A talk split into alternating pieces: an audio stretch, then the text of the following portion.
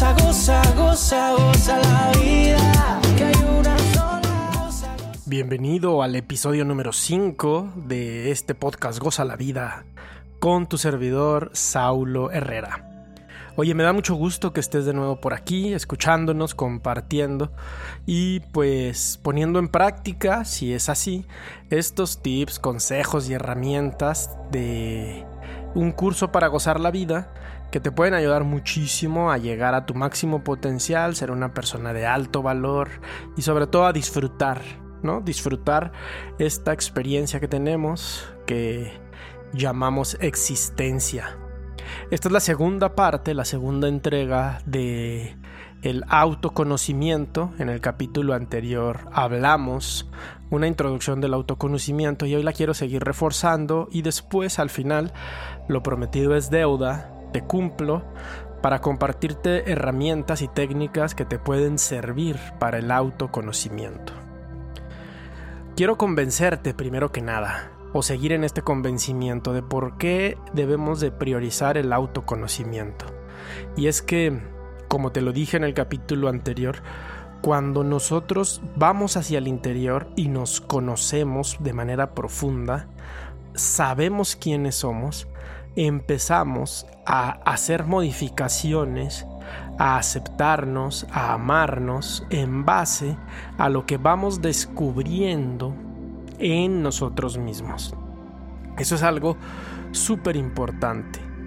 Es muy importante porque cuando nos observamos, nos damos cuenta de lo que nos gusta, de lo que no nos gusta, de nuestras debilidades, de nuestras fortalezas, de para qué somos buenos, para qué no.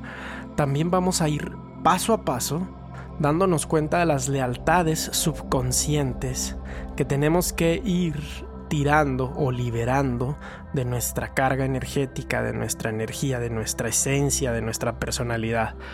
Un ejemplo muy claro es, si tú vienes con talentos artísticos y tienes talentos artísticos, facilidades musicales o de pintura o de escritura, normalmente, por ejemplo, las profesiones que estudiamos pueden ser también a manera de sugerencia familiar. Y entonces ahí hay muchas lealtades ocultas. Y mi papá fue abogado, yo decido estudiar licenciado en Derecho y voy a traicionar la parte artística dentro de mí porque estoy siendo leal a la autoridad en ese momento. Esto es importante porque en el autoconocimiento vamos a ir evitando la frustración, el dolor, el sufrimiento. Cuando nos estamos conociendo, cuando empezamos a interiorizarnos y nos damos cuenta de quiénes somos, qué nos gusta, qué nos hace felices, cuáles son nuestras fortalezas y nuestras debilidades, como te lo decía en el ejercicio anterior, cuáles son nuestros valores, nuestros dones, nuestros talentos, todo eso va a potencializar un estilo de vida muchísimo más feliz, libre. Y aquí está la clave. El autoconocimiento te libera, te libera de todo aquello que no eres y que no quieres estar cargando. Y si en un momento dado, por alguna circunstancia, lo tienes que cargar, el autoconocimiento te va a ayudar a que esa carga sea un poco más llevadera. Por eso se vuelve una prioridad. Y como te lo dije también en el capítulo anterior, todas las culturas iniciáticas tenían como prioridad que la gente se conociera a sí misma para entonces poder tomar mejores decisiones en base a su persona, en base a los proyectos de sociedad que se iban desarrollando, en base también o a base de, a base de decisiones honestas y coherentes de quién soy y hacia dónde voy, qué quiero. Esto sí es para mí, esto no es para mí. Hay un tema muy padre en la psicología transpersonal y en la psicología clásica tradicional que se llaman las cinco heridas de la infancia. La herida de abandono, rechazo, traición, humillación, injusticia y... ahorita me acuerdo de la quinta, pero ahorita se las digo. Las cinco heridas también son parte de este autoconocimiento. Muchas veces yo me puedo abandonar, me puedo traicionar, yo solo me puedo humillar, me puedo también hacer injusticias a mí mismo. Y entonces, y la humillación es la quinta herida, no me puedo humillar. Todo esto hace que mi esencia, mi personalidad, mi energía vaya drenando. Y entonces, en vez de yo ir hacia arriba como un ser humano, aprovechando siempre las oportunidades para crecer, voy hacia abajo y todo me empieza a dar miedo y me empiezo a secar, me empiezo a ser una persona más fría, tímida. Esto es algo súper importante porque en el autoconocimiento se evita. Y esa es la invitación. Tú puedes crear de alguna manera un autoconocimiento personal tan amplio, tan profundo, tan integrado a ti, que te ames tanto, que te aceptes y te conozcas y puedas rechazar cualquier cosa que no esté en tu esencia. Y eso fortalece mucho tu personalidad. Te voy a poner un ejemplo siguiendo la profesión. Si tú tienes dones artísticos y por alguna extraña razón una buena voz, te salen las canciones en guitarra a la primera, no tuviste que estudiar mucho y te da, se te da de manera natural la música. Y tu familia quiere que estudies medicina. Justo en ese momento el autoconocimiento te va a decir, sé coherente contigo. Tus dones y tus talentos están hacia este lado. No te traiciones, no te humilles, no te abandones, no te rechaces. Esto eres, acéptate como eres. Y en ese acéptate empieza ahora sí el proceso de pulir y trabajar y poner al servicio de los demás tus dones y tus talentos, eso que tú eres. Eso es importantísimo terapéuticamente hablando y en el desarrollo humano y en el desarrollo potencial humano, el potencial interior, porque te va a ayudar a vivir pleno. Te va a dar esa facilidad de tomar decisiones en base a lo que sí eres o a base de lo que sí eres y con un plan y una dirección objetiva hacia lo que tu vida puede ser la mejor obra dependiendo de lo que tú quieras hacer. Puede ser el mejor espectáculo, puede ser la mejor de las vidas, pero todo depende de qué quieres tú, quién eres tú. Habíamos dejado como una pequeña sugerencia y recomendación que apuntaras tus valores y también en una lista hicieras un inventario de tus dones y tus talentos. Ahora te platico de herramientas que te pueden ayudar a través de algún experto profesional o incluso de internet a conocerte mucho más. Y estas son cuatro herramientas muy importantes. La más tradicional de manera terapéutica en psicología es un método que se llama el eneagrama de la personalidad. Eneagrama.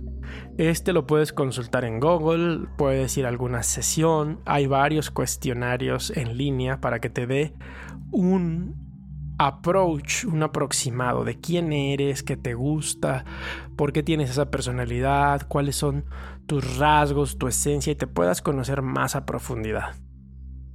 Esta herramienta es buenísima, le ha ayudado a mucha gente y seguirá haciéndolo de alguna manera de alguna manera muy profesional y ahora sí que terapéutica. Y hay otras que son, vamos a llamarlas más místicas, más herméticas desde el punto de vista de la antigüedad y que pertenecen también a la seriedad ¿no? de, del momento actual con muchos expertos y muchos estudios. Y voy a aclarar la primera porque luego hay detractores de esta, que es la carta astral. La astrología es una ciencia como tal. No son los horóscopos, no es la adivinación del futuro. La astrología es la ciencia que mide o entiende los mapas cósmicos estelares en el momento en el que fuiste o en el momento que llegaste a la Tierra, en el momento que fuiste recibido por tu familia, por un médico. Y esto es algo súper importante porque tu carta astral también trae toda la información con otro lenguaje, un lenguaje galáctico, cósmico. Trae toda la información de quién eres y de verdad que en el 95% de los casos coincide muy bien y la gente que hace su carta astral se va satisfecha porque hay una coincidencia de quién es en realidad y coinciden los rasgos. Otra herramienta que te puede ayudar muchísimo es en el Ayurveda hay un test, ¿no? Y cada una de las líneas, por decirlo así, que se llaman doshas en el Ayurveda tienen sus características. Hay tres diferentes doshas. Entonces tú haces un test de Ayurveda y te va a salir también rasgos de tu personalidad de acuerdo a los doshas de esta ciencia también antigua, muy seria, muy, muy seria y bueno, en Medio Oriente muy estudiada. Se dice que la Ayurveda fue la base de lo que conocemos como lo que hoy tenemos como la medicina moderna. Nada más para que te des una, idea de la importancia. Tú también lo puedes hacer con algún experto, con alguna profesional, alguna terapeuta algún terapeuta que te ayude a tener más conocimiento de ti. Está la ayurveda. Está también otra técnica muy bonita, la numerología pitagórica, que también a través de varios libros o de terapias puedes entrar en autoconocimiento y en saber quién eres. Y una que está tomando mucha relevancia actualmente y muy moderna se llama Carta de Diseño Humano. También lo puedes buscar en internet, también tiene muchísima relevancia, tiene mucha coincidencia con quién eres y todo esto simplemente son herramientas. No van a definir tu personalidad, simplemente te van a dar un cuadro, una visión más amplia de tu esencia y toma lo que te resuene y lo que no suéltalo. Sin embargo, esas herramientas están ahí simplemente para que este clavado hacia el interior, a saber a quién eres y poder desde ahí disfrutar y gozar en empezar en este proceso de, de gozar la vida, te permitan las herramientas hacerlo de una manera sencilla y fácil. Bueno, pues hasta aquí te dejo este segunda parte del episodio del autoconocimiento, esperando haya sido de mucho valor para ti, esperando puedas usar estas herramientas a tu favor y sobre todo el autoconocimiento como una prioridad de esta existencia. Acuérdate, desde la filosofía del curso para gozar la vida, la única obligación del ser humano es ser feliz. Y bueno, en eso podemos concentrar parte de nuestra energía y de nuestra atención, en conocernos, qué queremos, quiénes somos para ser felices. Muchas gracias por acompañarme en este episodio, nos escuchamos la próxima semana en el siguiente capítulo de este tu podcast. Yo soy Saulo Herrera y te deseo que goces la vida. Gracias.